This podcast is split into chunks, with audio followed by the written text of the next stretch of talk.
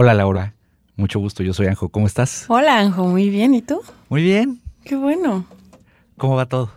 Bien, un día muy nublado y lluvioso, pero bien. ¿En dónde estamos? En la hermosa ciudad de San Cristóbal de las Es Casas, correcto. Chiapas. Oye Lau, quiero empezar con una breve, brevísima, yo le llamo una ronda rápida, introductoria, para que le digas a la gente tu edad, dónde vives, a qué te dedicas Ok. y qué quieres ser de grande. Ok, Paz. va. Ok, mi nombre es Laura López Trujillo. Eh, me dedico, soy escritora, doy clases, hago un poquito de, de corrección de estilo y estudio una maestría en administración. Entonces hago un poco de todo. Em, ay, ya se me olvidaron tus preguntas. ¿Es edad? Edad, ¿Dónde 26 vives? años. Eh, vivo en esta hermosa ciudad de San Cristóbal. ¿Y qué quiero ser de grande? Ay, esa es la más difícil. Um, quiero ser dueña de mi propio negocio. Muy bonito, Ajá. muy bonito. Eh, ¿Naciste aquí en San Cristóbal? Sí, bueno, eh, nací en Tuxtla, pero en realidad en la capital de Chiapas, pero en realidad vivo ahorita, ahorita acá y realmente toda mi vida hasta los 18 viví aquí. Oye, dime cómo fue crecer en San Cristóbal de las Casas. O sea, cómo era San Cristóbal hace 25 años. Cuando, bueno, no, digamos hace, hace 20 años. ¿Cómo era la vida aquí? ¿Cómo era tu, tu infancia? Creo que eh, algo de lo que siempre digo que las ventajas de vivir en una ciudad pequeña es que como que vives como en una burbuja hasta cierto punto, o sea, no te enteras mucho de lo que está pasando afuera. En mi caso tuve la ventaja, o yo en su momento la vi como una desventaja de vivir mucho a las afueras de la ciudad. Entonces era, nunca supe que era tener un vecino que juegue contigo en las tardes. Entonces terminé refugiándome ¿Era mucho. como un suburbio? No, en realidad es como un campo muy grande y a mi papá le gustó lo campirano, entonces vivíamos ahí. Entonces realmente, bueno, tenía la ventaja de que tenía a mi hermana, entonces más chica, entonces éramos ella y yo. Ajá. Nunca supe que era vivir en un fraccionamiento ni nada. Entonces creo que eso era padre, pero siempre quise de alguna forma saber que era salir de tu casa y buscar a tu vecinito. ¿Y ¿no? cuándo lo empezaste a hacer? Mm, Pues nunca. Sigue siendo, o un- sea, hasta la universidad. sigue siendo un sueño incomple- No, claro, o sea, en infancia no, nunca supe qué era eso. O sea, sí, nada más yo creo que hasta la universidad y ya era... ¿Y qué hacían así un fin de un fin de semana, este, cuando era chiquita y así? O sea, como venían al centro de San Cristóbal. Fíjate que, o era más como pasar. o sea, yo siento que siempre he dicho que soy como una muy mal, un muy mal ejemplo de una... Ah, bueno, ser a San Cristóbal es, eres una coleta. ese es el Coleto, gentilicio el de gentilicio de acá no es San Cristóbalense, es coleto o coleta. Entonces no soy un muy buen ejemplo. Eh, mis papás eran, somos muy hogareños, siempre fuimos muy hogareños, entonces no solíamos ir al centro a caminar como ahora lo hago. La verdad es que nos echábamos en la casa todo el fin de semana, jugar, juegos de mesa era lo que más hacíamos. Ok. Y cosas por el estilo. Nunca fui una niña mucho de Barbies ni de nada que tuviera que ver con, sí, con muñecas ni nada. Generalmente hacía rompecabezas o no sé, algo así como medio ñoño, pero, Ok. pero ese, ese tipo de niña era. Oye, y a ver, cuando, mm, o sea, ¿te acuerdas el momento? ¿Estudiaste una carrera? Sí, ¿Qué sí, sí. estudiaste? Publicidad. ¿Te acuerdas el momento en el que elegiste estudiar publicidad? Sí, A ver, lo tengo clarísimo. a ver. Yo quería ser redactora. Bueno, siempre quise escribir, pero como mi papá, digamos, como buen papá, me dijo, pues te vas a morir de hambre. Pero como redactora. O sea, O sea, quería escribir. O sea, no tenía mucho idea. Me metí mucho al mundo de los libros, la literatura. Entonces yo decía, bueno, yo quiero hacer esto. Y mi papá, como buen papá, eh, un poco conservador, fue como, bueno, y, y mexicano, yo Mexi- me atrevería a sí, decir. porque mexicano creo que es y un realista, fenómeno ¿no? tristísimo de, de que en este Lo- pero lo país entiendo, ¿sabes? ajá. Suelen apachurrar los sueños, ¿verdad? Sí, o sea, él me dijo como, ¿sabes qué? No vas a vivir de eso, mejor estudia otra cosa. Y me, me acuerdo que me dijo así, ve la sinopsis de, bueno, la biografía de los autores y casi nadie estudió nada de eso, pero lo hacían y terminé haciendo eso, tenía un punto, ¿no? Como, bueno, estudia otra cosa y hazlo como alternamente. Entonces, eh, terminé mm, o sea, agarrando publicidad porque me acuerdo muchísimo, estábamos desayunando mi papá y yo y estaba una casa de una casa, una caja de cereal y era de estas de All Brand y así. Y venía muy mal, estaba mal escrito el copy. Entonces, bueno, como el, Sí, el texto publicitario que venía impreso en la caja. Creo que decía para que no te quedes sin nada. O sí, para que no te quedes sin nada. Entonces yo le dije, esto está pésimo. O sea, ¿cómo que no te quedes sin nada? Es, para, que te quedes sin nada o para que no te quedes con algo, ¿no? Porque se ponía que era fibra. Entonces. Ya, ya, ya. Mi papá, o sea, siempre he dicho que, que no, no, tuvo nada de sentido lo que dijo, porque me dijo, oye, ¿y por qué no estudias publicidad? Así como. ¿Él te lo recomendó? O sea, pero él no sabía que era publicidad. O sea, yo no, o sea, yo creo que fue más como algo que se le apareció y de hecho yo le, recuerdo eso y no se acuerda en lo absoluto de eso. Y fue como, ah, mm, mm, lo tiré un poco a loco, pero se me metió en la cabeza. Entonces estaba yo en ese punto, como estaba como en tercer, cuarto semestre de prepa. Y, de pronto empecé como a investigar un poco y fueron a pegar un póster a mi, a mi prepa de, una universidad donde tenían diseño y producción publicitaria. Y dije, ok, ¿qué es eso? Y me empecé a meter más y dije, ok, quiero ser redactora publicitaria. Obviamente como buena persona de 17 años, yo no tenía idea de qué me estaba metiendo, pero dije, nadie. y nadie sabe qué es publicidad realmente hasta que, hasta que lo trabajas y aún así no lo terminas de entender muy bien y tú lo sabrás mejor que yo. Entonces, bueno, pues dije, ok, me voy a lanzar a esto y, y terminé estudiando por eso publicidad. No tenía idea qué era al final y la verdad es que la carrera lo que menos hice fue escribir. O sea, solo llevé dos materias de redacción las cuales no ni me las dieron bien, entonces realmente empecé a escribir publicidad hasta que trabajé. ¿Y ejerciste? Sí. Ok. Ok, sí, me, fui a Ciudad de México, estuve en dos agencias de publicidad grandes de allá y estuve como copy. Entonces... ¿Cuál crees que, que fue la herramienta que aprendiste de forma empírica ya laboralmente que nunca, nunca, nunca te enseñaron en la, en la universidad? Yo creo. porque en la carrera de publicidad. Sí, el, peloteo, yo creo. O sea. Ok.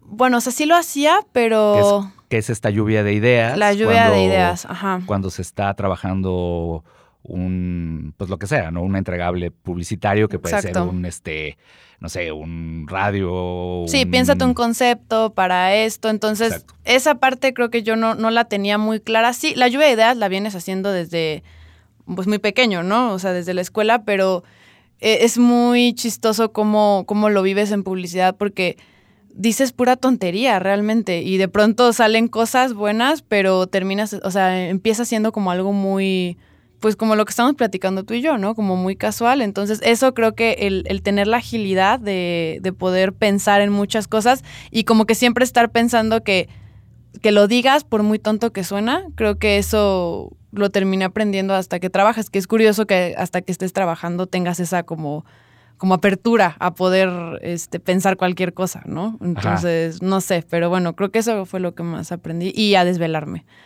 A, soportar las sí, Sí, o sea, desvelarte trabajando yo no sabía que era eso hasta que, hasta que trabajé en publicidad. ¿La sufriste mucho? Sí, muchísimo, muchísimo. Y eso que soy una persona muy nocturna.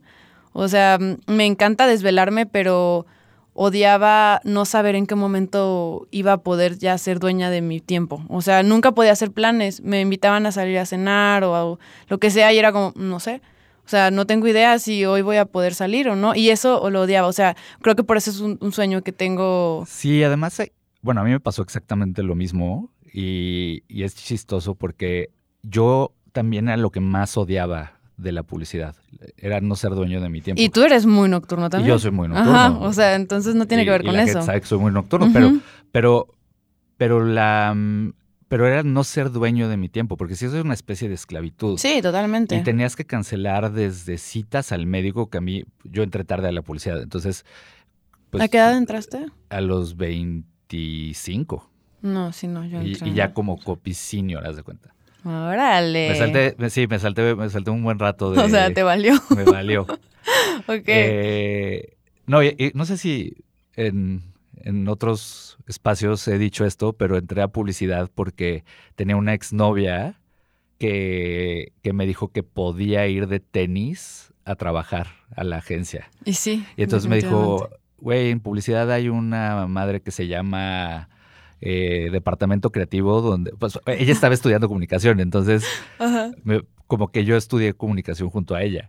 Y de repente ella me dijo eso, así como hay un, hay un eh, departamento creativo Donde eh, puedes ir de tenis. y donde puedes ir de tenis. Y yo, comprado, Sí, ya. seré ajá. publicista.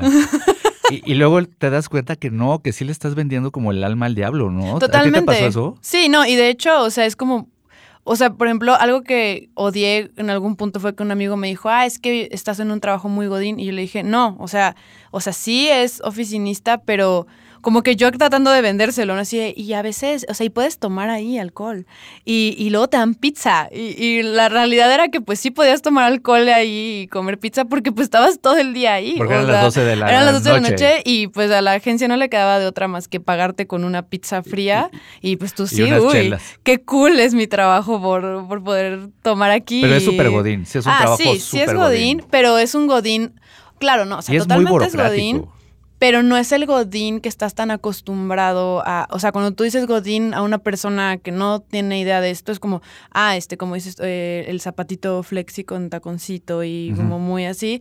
No, no vas así. Puedes pero, ir de tenis. Pero, ajá, puedes ir de tenis y tomar chela y comer pizza, pero, pero sigue siendo godín al final del día. Y con horarios que ya ni siquiera son godines. O sea, es como lo peor. Oye, ¿y en qué momento decidiste regresar a San Cris? Esa es una muy buena pregunta. La verdad es que, bueno, es chistoso, mi, mi paso a, a publicidad fue chistoso porque yo creo que empecé a trabajar ahí, no recuerdo muy bien el día, pero me parece que fue el 21 de agosto. o Wow, algo así. o sea, es muy sí, exacto. sí, sí, estaba un poco traumada. Ok. Entonces, sí recuerdo muy bien que entré y, bueno, igual estoy inventando 21, pero tal vez fue 20. Pero me acuerdo que llegué, dieron las 6 de la tarde. No, o sea, como que estuve con RH un rato y como a las 5 de la tarde me subieron así, bueno, pues ya vas a poder empezar a trabajar. Y según yo, mi horario era de 9 a 6. Y yo, como, o sea, falta una hora. Y fue así como, mi jefe me quedó viendo, no me saludó, me dijo, ¿tú eres Laura? Sí, ok, ah, pues vente, nos vamos a desvelar hoy. Y yo, ¿qué? no me iba a ir a las seis. Entonces, bueno, eh, la verdad es que sí, fue un gran shock descubrir que era un mundo totalmente diferente al que yo creía. Entonces me acuerdo que fue como el 2021 y el 19 de septiembre es el horrible temblor Sí, del sí. 2017, fue ese año. Y yo, o sea, llevaba dos, tres semanas Que ahí. de hecho hoy es un 19 de septiembre. Ah, bueno. eso Pues es- está ah, con- exacto, hace Sí. tres años Wow. Yo dije, la vida, o sea, esta ciudad me está escupiendo de acá. O sea, yo ya venía tres semanas odiando esta, eh, estar saliendo dos de la mañana todos los días y dije, ¿qué prueba quieres? Que, que, o sea, yo dije, me voy a morir en un lugar que odio, donde estoy muy traumada con lo que está pasando y, y- y sí fue un shock, digo, no me salí, pero sí, des- o sea, nunca me sentí muy a gusto. O Ok. sea, la verdad sí me iba bien, empecé a- me empezaron, o sea, como que empecé a ascender y todo, pero Que de hecho es muy difícil. sí, de en, hecho en las sí. agencias de publicidad, o sea, no es normal. Bueno, para empezar, no es normal que haya mujeres, ¿no? Aparte, ajá, o sea, es complicado. En los ya. departamentos creativos donde vas de tenis, normalmente, Sí, generalmente como en cuentas o en alguna otra cosa como si están en otras áreas como más de management Ándale, que, que ajá. creativas, lo cual está muy mal, pero bueno. Sí, está pésimo. O sea, yo generalmente trabajé con puros hombres. Ajá. Era muy raro como de mujer. Obviamente, como en cualquier trabajo, es muy machista el, el entorno. Y bueno, de hecho, o sea, me acuerdo muchísimo en la segunda agencia que yo era de las que ya me quería ir. O sea, quería terminar mi trabajo y yo decía, es que ya me quiero ir. Y un comentario que me dijeron era, oye, ¿tienes novio? Y yo, no, porque es que siempre te quieres ir temprano. Y yo, O sea, como, ¿para qué te vas? Sí, o sea, y le dije, pues quiero ver series, quiero, quiero cenar en mi casa, quiero tener una vida. Y era, era, era complicada esa parte, porque sí me gustaba, o sea, sí tenía cosas muy padres, y pero de repente lo, o sea, me di cuenta en la balanza, desde siempre me di cuenta que eran malas cosas que no iban conmigo. Y yo lo notaba, o sea, soy una persona muy apasionada en lo que hago. O sea, se nota mucho cuando algo me gusta y cuando algo no me gusta. Entonces yo veía a los demás, algunos, la verdad es que son muy pocos los que realmente se apasionan, y yo decía, no, no me veo como él, o sea, no me veo apasionada, entregada, y, y dije, y no creo nunca, o sea, la pasión realmente es algo que te brota muy, o sea, no, no lo piensas, no dices, "Mm, voy a ser apasionada, o sea, o le puedes echar ganas y un esfuerzo, Y además el nichito de los apasionados de la publicidad, esa es otra de las cosas que yo nunca Sí. entendí. No, yo tampoco. Porque yo, por ejemplo, no, me acuerdo mucho de, había un, había un chavo en mi agencia que, que vivía lejos, porque además, pues normalmente las agencias en la Ciudad de México están... En Polanco, Ajá, en están- Santa Fe. en- en- sobre todo, y bueno, salir y entrar de Santa Fe o de Polanco Sí, es, es un un- pedo sí. monumental. Y, y él vivía muy al sur y él decía que vivía lejísimos, ¿no? sí. Y, y se quedaba, o sea, yo trabajé en una agencia que no, mi, mi última agencia donde trabajé, no te, no, eran tanto los desveladas. Ok. La- Sí. En las primeras agencias sí, Ajá. pero ya en la última no era muy común y, y sí era muy godín. O sea, a las 6 de la tarde se iba todo el mundo de la agencia. Y pon tus 7, veías que todavía quedaban un- así salpicados en la agencia dos o tres que grupitos Ajá. que tenían un pitch o que tenían un algo. Y este güey siempre se quedaba. Es que es muy raro eso. O sea, yo sí he creído, o sea, no por ser mala onda, pero es como muy rara. Es, o sea, es como un gremio extraño que, que se apasionan mucho. O sea, yo recuerdo a una chava que terminaba sus cosas y le decía a mi jefe así, pues ya, ya. O sea, ya eran una de la mañana y no se iba, ya estaba platicando y yo decía, "No tienes nada- o sea, no que tengas algo que hacer, no estoy, pero ¿no, no quieres irte a tu casa? O sea, o no quieres irte a un bar o a hacer otra cosa. Y ella estaba feliz. Y, y yo decía, bueno, ojalá y yo fuera ella, ¿no? Y, y yo estuviera feliz aquí desvelándome. Y, pero no, no era feliz. No, o sea, no, no, no, no. Pero no, no veo ningún trabajo donde, donde después Bueno, de no, 15 sí. horas sin parar uno, quiera seguir y Sí, no. que caigan otras 15. Mm, Venga. Sí, ven- no, y sí, o sea, y aparte, eh, algo que yo noté mucho, no sé si tú, era ya como una competencia, era, ay, no inventes, ayer me quedé hasta la una. Uy, pues ya hasta las tres. O sea, era ya como, se empezó a volver, yo lo notaba, era como, como una competencia de a ver quién sufre más. Y si no, su- o sea, si no sufriste tanto, no eres tan chingón. Entonces, yo, yo nunca logré entrar en, en eso. O sea, A mí lo que me calaba más era cuando daban las 6 de la tarde y yo ya estaba empacado con mi mochilita en la espalda, ya con un piecito fuera. con un fiecito fuera y me dijeran, ¿qué? ¿Mediodía? Sí, no. Ya va a empezar el segundo turno, ¿no?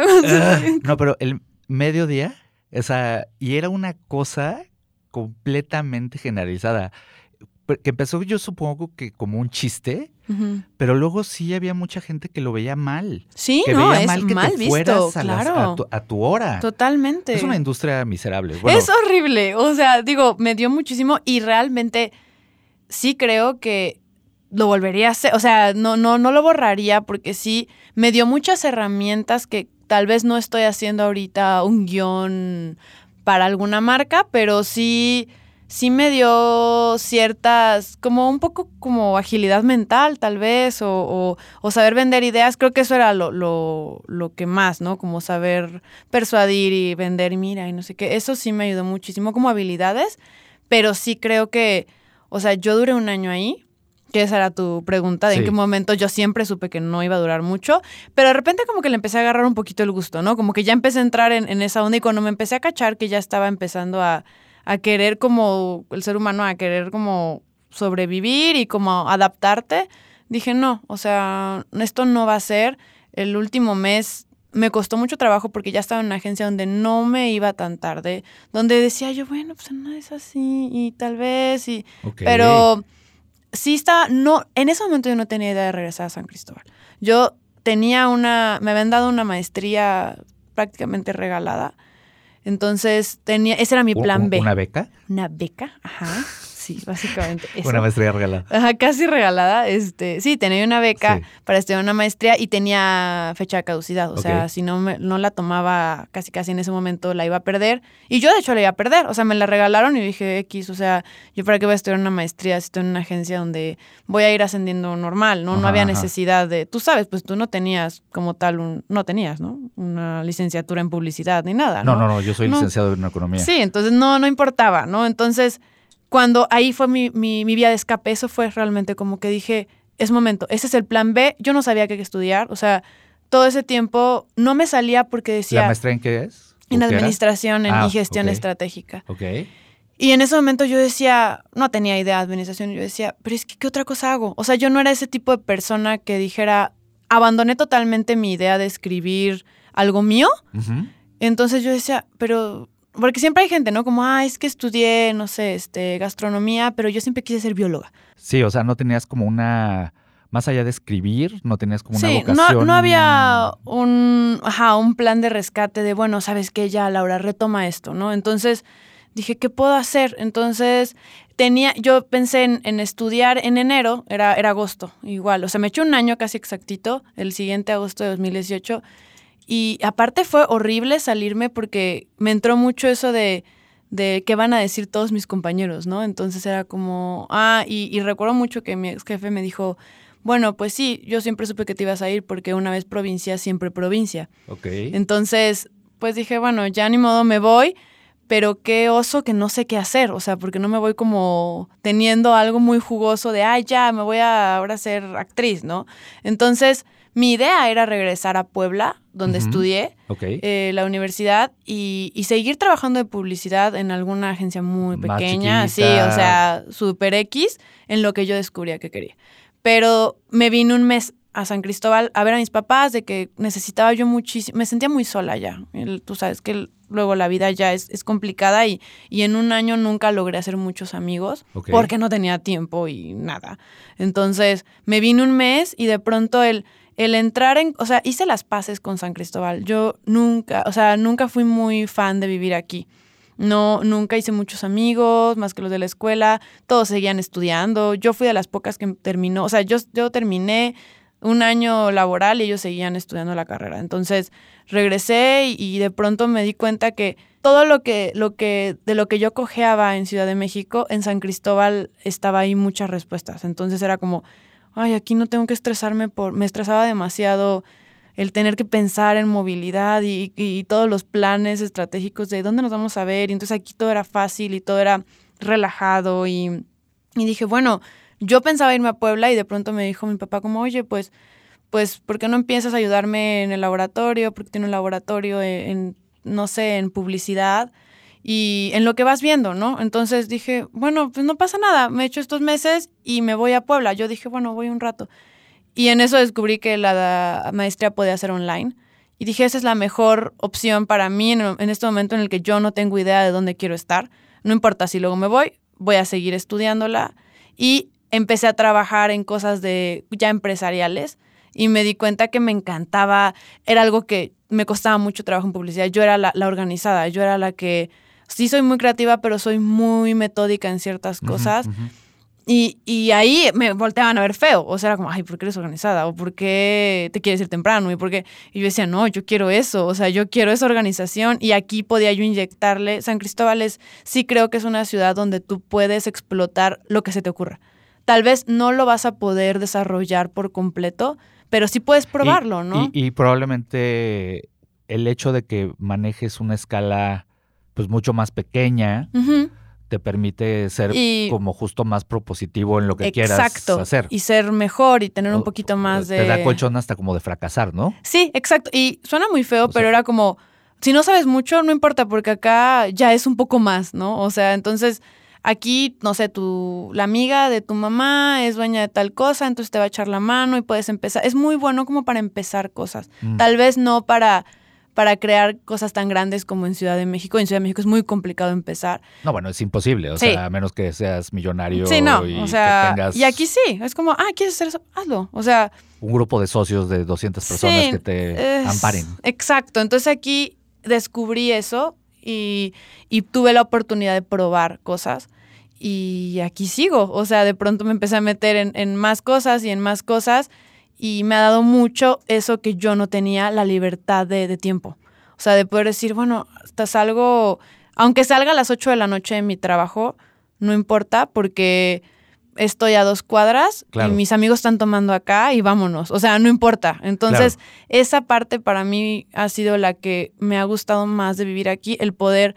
Y dentro de estos dos años que llevo, porque apenas cumplí dos años, he pasado por mil proyectos que siento que en Ciudad de México, no Ciudad de México, pero en el trabajo en el que yo estaba, no tenía el tiempo para poder explorar tantas áreas de mi vida, ¿no? A, mí, por ejemplo, y, te, voy a contar una rápida anécdota y a ver si te pasó algo parecido a ti, porque pues ya ves mi egocentrismo siempre está por delante. Sí. Eh, a mí un poco lo que me pasó en mi primera agencia de publicidad es que había poco trabajo, había poca carga de trabajo, Mm. poco volumen de trabajo. Sí, Era no, a una no. agencia eh, BTL, que para la, la banda que no sabe qué es eso, O es sea, como- todos.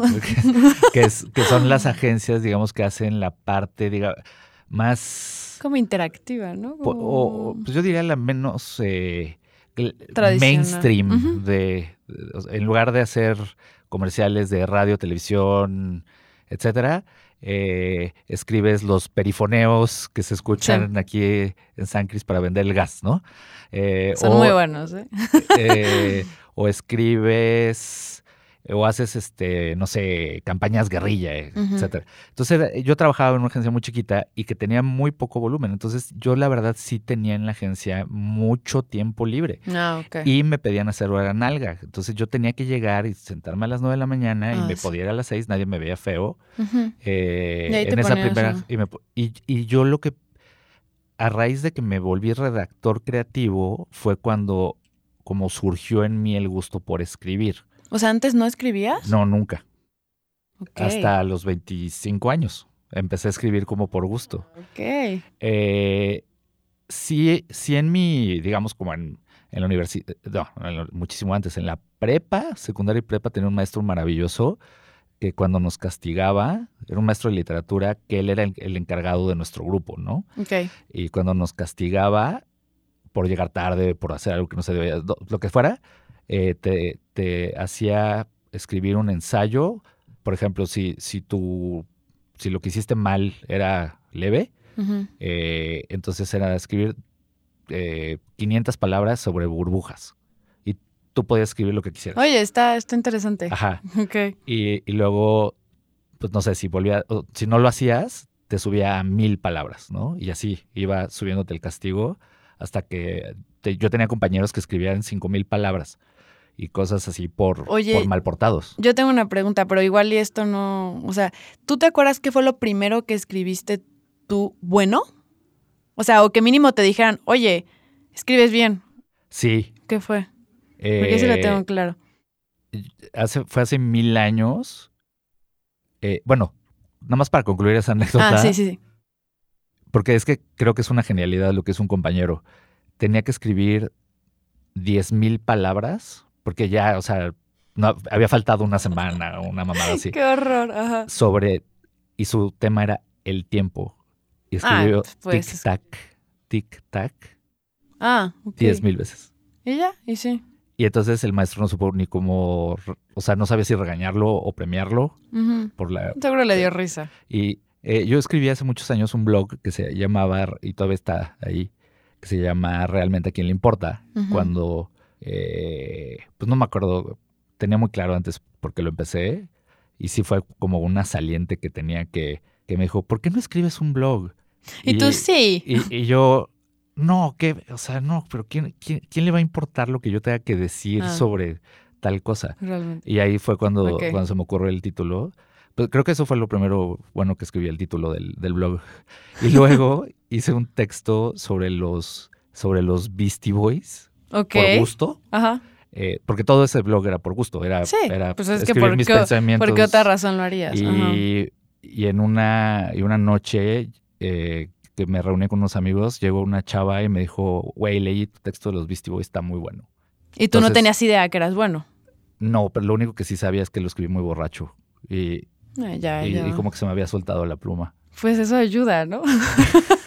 Yo te quería preguntar, y Ajá. que tiene mucho que ver, durante tu época de... Yo empecé a escribir una novela en, la, en, la- en- estos tiempos libres, Ok. según yo. Ajá. Y porque eran muchos tiempos libres, o sea, podía tener hasta cuatro horas al día libres. Sí. Y pues estaba a, a huevo, tenía que estar frente a una computadora. Durante ese tiempo, ¿nunca empezaste a escribir? Sí, O fíjate sea, que para- sí. ¿por gusto? O sea, yo nunca. Bueno, o sea, ya había escrito en, Cuando estaba en secundaria fue mi. donde me di cuenta. Yo sí me di cuenta muy rápido, que me encantaba. Y era porque tenía un maestro que nos obligaba a leer un libro al mes. Yo era la única ñoña que sí lo leía, porque. Primero, como por lo ético, de decir, sí, sí, sí, o sea, tienes que hacer las cosas bien. Pero de repente me di cuenta que me gustaba mucho leer. Entonces, me acuerdo que nos dejó una tarea que teníamos que escribir un ensayo sobre el chocolate. Y, Qué bonito. Sí, y, y esa fue la primera, me acuerdo mucho porque pues yo estaba acostumbrada a copiar y pegar, o el chocolate fue creado, lo encontraron, no sé. Y me acuerdo que empecé diciendo las sensaciones que evocaban en mí el chocolate. Entonces decía, "Mm, lo pruebo y na- o sea, seguramente estaba pésimo escrito. Pero para una niña de 12, 13 años, me acuerdo mucho que mi profesor me dijo así de, aparte creo que me odiaron todos porque fue así de, bueno, voy a leer este que está muy bonito de su compañera Laura. Y seguramente estaba mal, pero para la edad era bueno, ¿no? Entonces, ahí empecé a escribir un poco, según yo quise escribir dos novelas en secundaria o prepa, no funcionaron tampoco. Y en la universidad sí estuve de- en una revista digital de publicidad. Me aceptaron porque yo era la única que les dije, oigan, como buena publicista les llega a decir, aquí escribe puro publicista chingón, pero yo les voy a escribir para los que están estudiando. O sea, ¿qué es estudiar publicidad? Entonces les empecé escribiendo ahí y lo dejé. Y en, y en publicidad, ahora que lo dices, en mis ratos libres, cuando era trainee, Ajá. pues me dejaban pura talacha. O sea, era así como, ay, lo que nadie quería hacer me lo dejaban a mí. Entonces estaba yo así. Los perifoneos del gas. Sí, sentada horas, así de, "Mm, a ver, ¿a quién se le ocurre? ¿A quién se, se acuerda que existo para pedirme algo?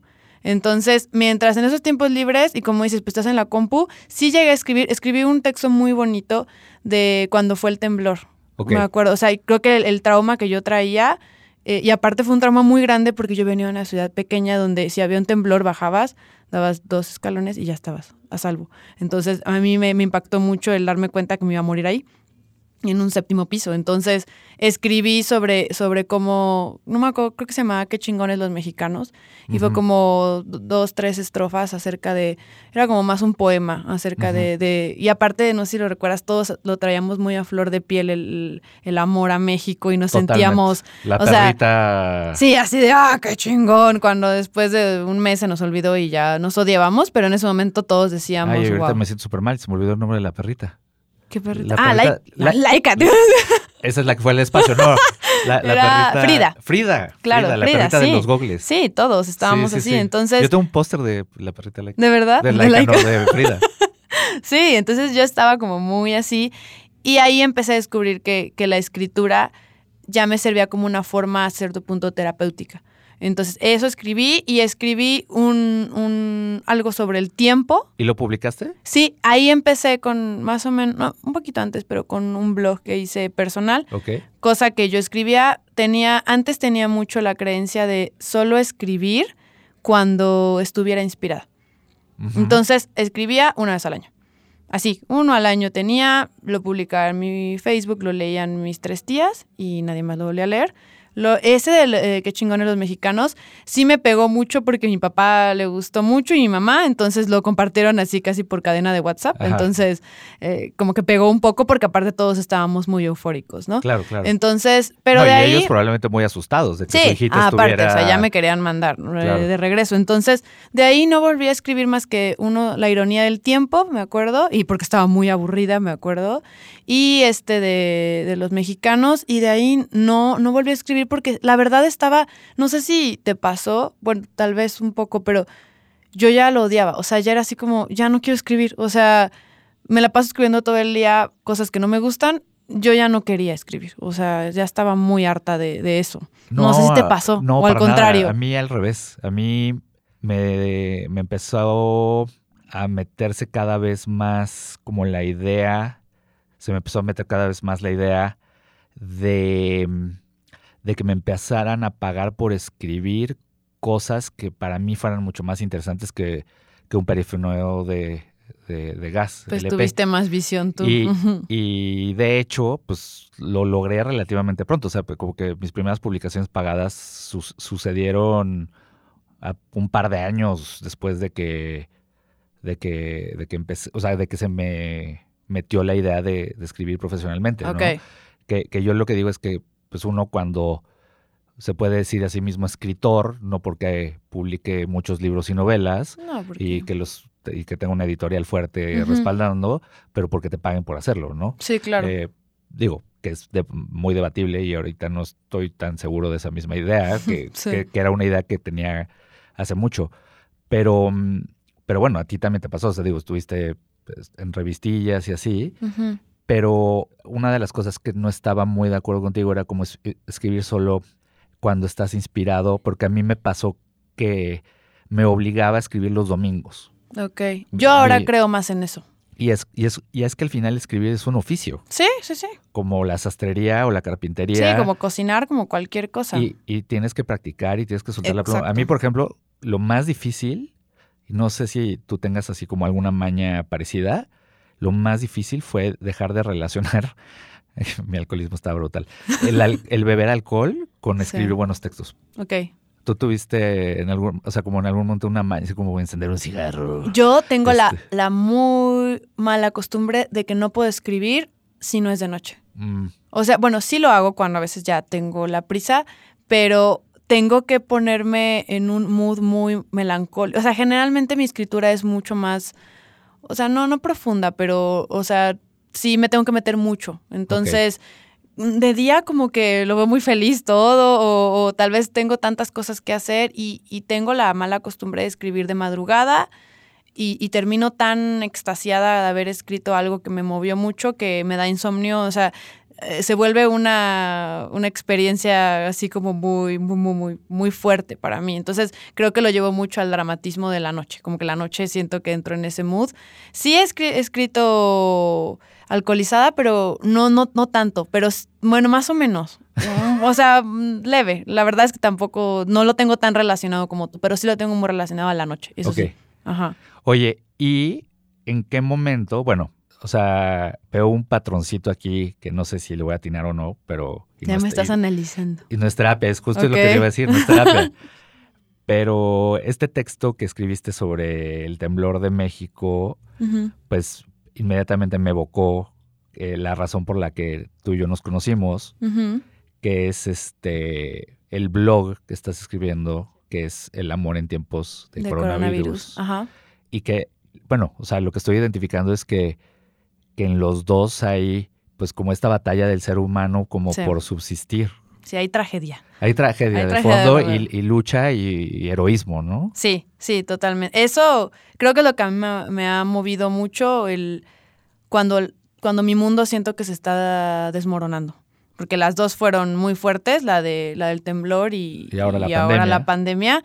Sí, inconscientemente, o sea, nunca he pensado, o sea, no, antes no, no relacionaba como escribir para como una forma de terapia. Pero creo que solita, así como la gente que toca música y, ahí encuentra un refugio, yo sin darme cuenta empecé a, relacionarlo con eso. Entonces, sí, creo que sí hay una relación. No lo había pensado tanto, pero creo que sí. Oye, ¿y qué fue lo que te inspiró? O sea, ¿hubo algún hecho puntual eh, por el que quisieras? Porque bueno, o sea, alrededor de la pandemia pues, no sé, hay mil millones de historias. ¿no? Sí, total. Y, de hecho yo ya estoy como un poco harto hablando de publicidad, así de yo ya no podría volver a ver ah, un anuncio con, digo, a pesar de lo muy agradecido que estoy, pero con este, médicos y enfermeras y gente con tapabocas. No, agradeces horrible no estar trabajando en Totalmente, publicidad porque, en esta porque llegarían los briefs así de, oigan, queremos este, darle las gracias a los médicos y a las enfermeras. Este, me doy un tiro. Y necesitamos un anuncio que podamos hacer desde nuestras casas. Que, ah, sí, claro. ¿Cómo hacer ejercicio? Sí, no, no, no, qué horror. Pero bueno, o sea, ¿qué fue lo que, por qué, por qué quisiste abordar el, el amor? O sea, ¿qué fue lo que te yo creo que hay tres cosas. Una, yo lo empecé a escribir a principios de abril y el encierro oficial en San Cristóbal más o menos empezó el 23 de marzo, creo.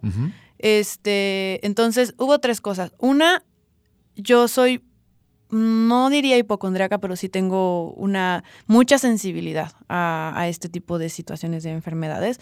Entonces yo... Te asustan, te dan miedo. Estaba harta, así, o sea, paniqueada de estoy hasta la madre de que hablen del coronavirus. O sea, yo ya no quiero saber de contagios, no quiero saber. Y todos lados, ahorita ya como que la gente ya se calmó de hablar tanto de eso, pero yo estaba harta de estar escuchando muerte y destrucción por todos lados. Y yo lo que quería era ya hablar de otra cosa, pero también estaba muy consciente que tampoco podíamos dejar de hablar del tema. O sea, era imposible. Entonces, por otro lado, eh, mis amigos estaban acercando mucho a hablarme de rupturas amorosas. Ok. Entonces, tengo esa eh, eh, innato que me se acercan mucho a hablarme de, eso.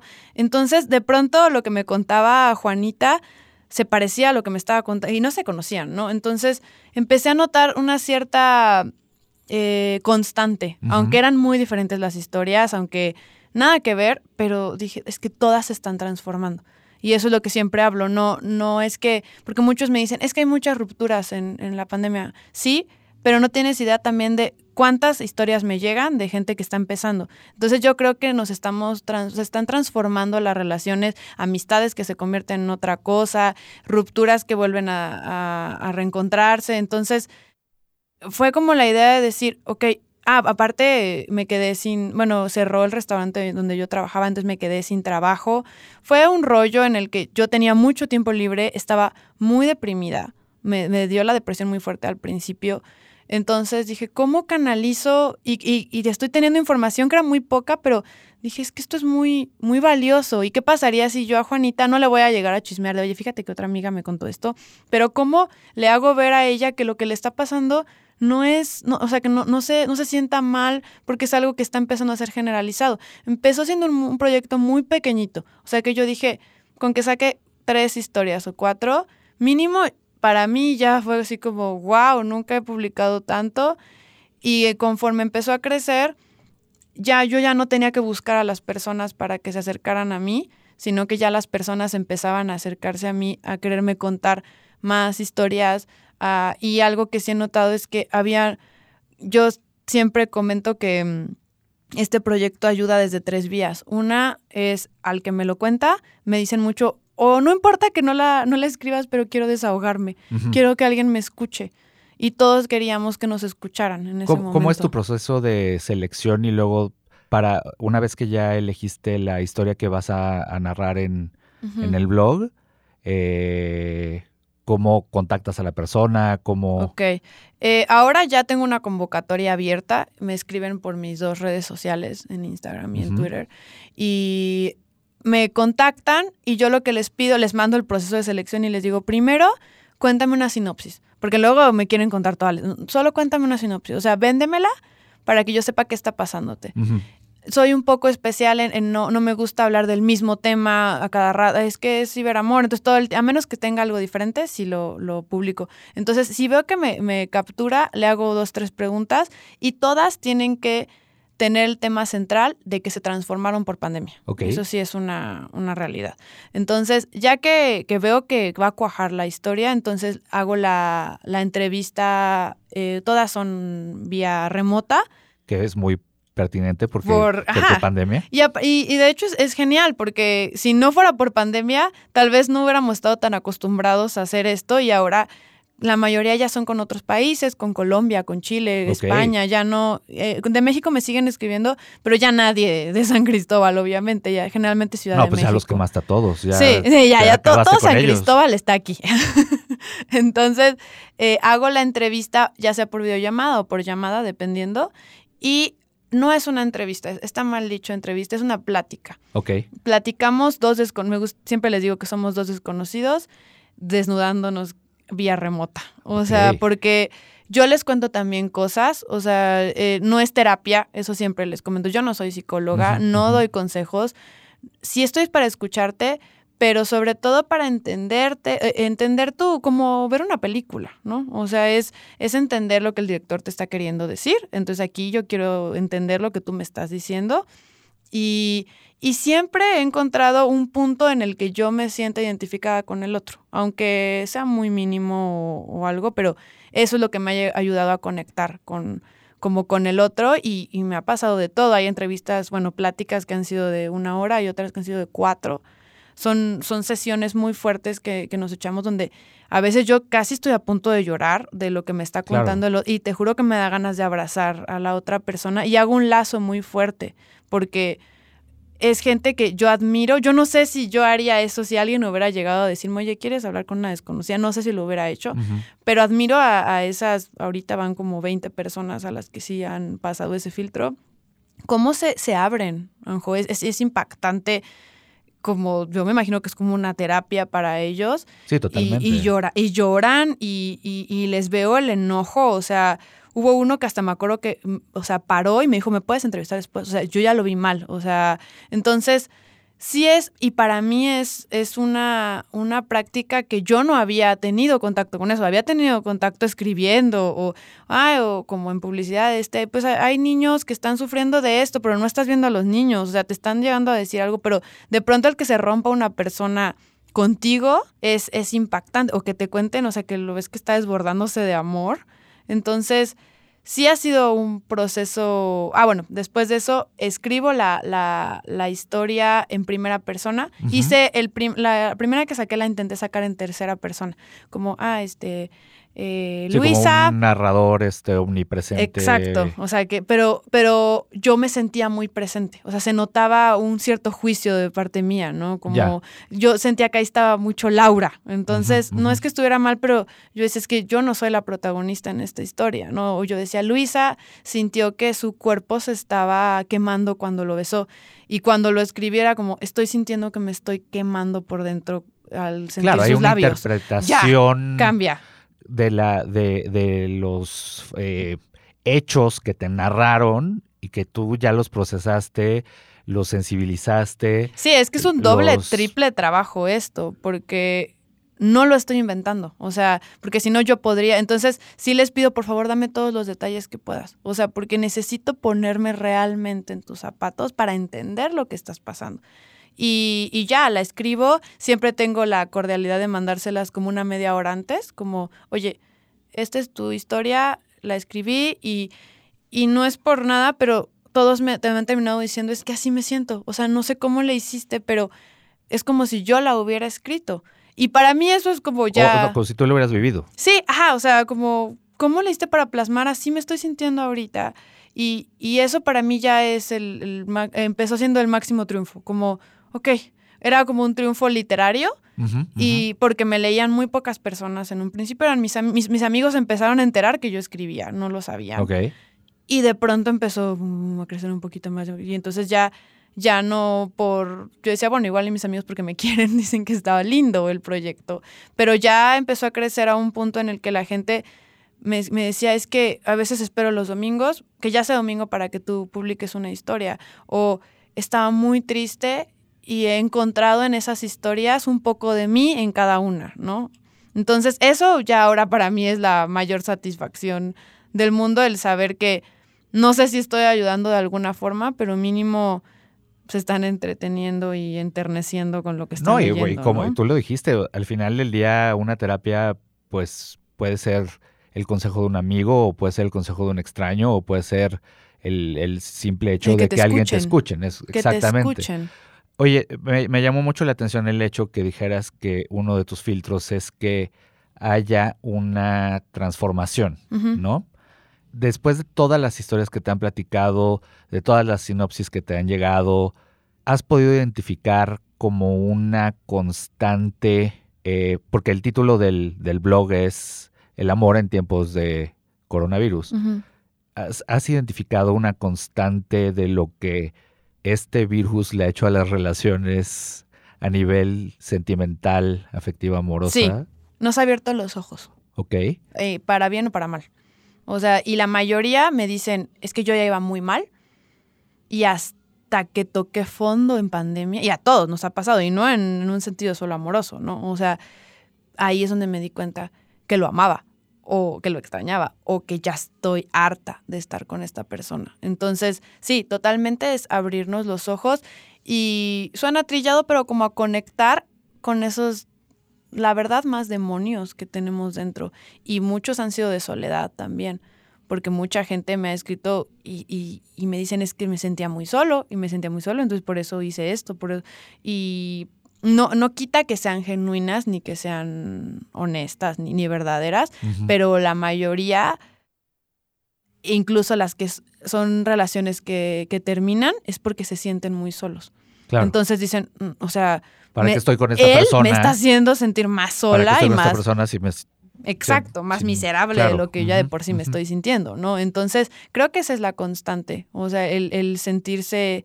Como este despertar a, como el dejarte hacer pendejo un poco Básicamente. De, tu, sí. de tu realidad. Sí, hay, eh, uno de los relatos que a mí más me gustan es el de una chica que sufría de un trastorno de depresión así, o sea, de clínico. ajá, y ella me dijo, estaba tan enamorada de un tipo que yo había como como una olla expresa, había contenido mis, mis ataques depresivos y de ansiedad para que él no notara. Ok. Y, y, me dijo yo, y yo aparte ya vivía en Ciudad de México y estaba en un ritmo de vida en el que no le permitiera terminar de trabajar, irlo a ver, y de pronto ya como que ya no, no se dejaba sacar todo lo que tenía y me dijo, y cuando cae la pandemia, me doy cuenta que, o sea, yo ya estaba a punto de colapsar de, de tanto que me estaba guardando. y, ahí es donde explota. O sea, todos como que explotaron y se dieron cuenta, sí, de toda la, mierda que también traíamos dentro. No, además que el encierro está estudiadísimo en las cárceles, en el tipo de, sentimientos y de emociones que van sacándole a los seres humanos y que puede sacar lo mejor o lo peor de ti, ¿no? Sí. Te puede Sí, totalmente. Y han salido cosas hermosas también, o sea, también relaciones totalmente violentas que, que por fin han, se han dado cuenta y están avanzando, pero, pero te digo, al final se transformaron. O sea, tú te transformas, tal vez no la relación como tal, pero sí se transforma algo en ti. Oye, Lau, ¿y dónde puede la gente leerte o contarte su historia? Ok. Y también te quiero preguntar, ¿qué, qué planeas hacer cuando pues no sé, yo le llamo la neo, nueva normalidad, cuando ya lleguemos a, algo mucho más cercano eh, de lo que estábamos acostumbrados a vivir, a vivir, a la vida antes de la pandemia, pues, para ser como más específico. Eh, ¿Qué piensas hacer como con este proyecto? Que, o sea, va, ¿Va a terminar o vas a tratarlo de seguir de alguna forma? ¿Lo vas a tratar de transformar? ¿Tienes, ¿Lo has pensado? ¿Tienes algún sí, plan? Creo que así como lo que dije, creo que se va a transformar en otra cosa. O sea, no quisiera, porque al final el tema es el coronavirus.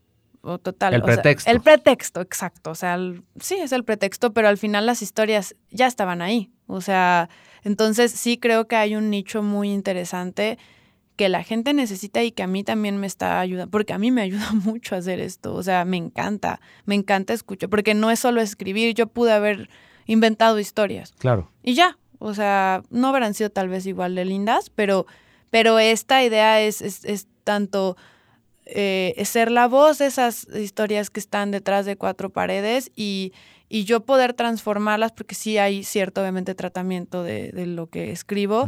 y, y, no, o sea, estoy hoy estoy en un punto en el que no quisiera dejar eso. O sea, sí es algo que, que me ha llenado mucho y que y que veo que a la gente le, o sea, lo busca. Y, y cómo lo busca, esa era la otra pregunta. Realmente lo, siempre lo promociono por las redes sociales, que es la parte más fácil, porque el dar la dirección es como, bueno, cuando te acuerdes ahí vas a entrar y es un poco más complicado. Son mis redes sociales, que es tanto Instagram como en Twitter, y me encuentran como arroba el amor en COVID. Y, y ahí encuentran todas las historias donde estoy publicando cada domingo, tanto la historia e incluso contenido que voy poniendo como de frases que se me van ocurriendo con lo que estamos viviendo y que pegan muy bien y, y, son un, como un alivio a veces al corazón de, de, los lectores, ¿no? Entonces ahí me pueden encontrar como arroba el amor en COVID. Oye, Lau, pues muchísimas gracias. Me encantó conocerte y, y sobre todo a nombre de todas las personas como que, que estamos pasando por nuestras propias crisis emocionales, gracias por abrir este espacio para, para contarlo porque sí es fundamental, bueno, la gente lo sabe, que yo soy un apasionado de las relaciones interpersonales y, y, creo que este tipo de espacios son muy valiosos y que haya gente que, pues que literal prenda su camarita en su computadora para escucharte y se me hace, se me hace increíble. Eh, mil gracias y ojalá que se pueda convertir próximamente en tu propio negocio. Sí, no, espero total. No, y te agradezco a ti, la verdad, porque sé que te interesaste por el proyecto cuando no, ahora sí que no tenías por qué. Y, y para mí ha sido pues también una fuente de inspiración para, para poder seguir otros proyectos que, que salgan después de esto. Pues Laura, mucho gusto. Mucho gusto, Anjo.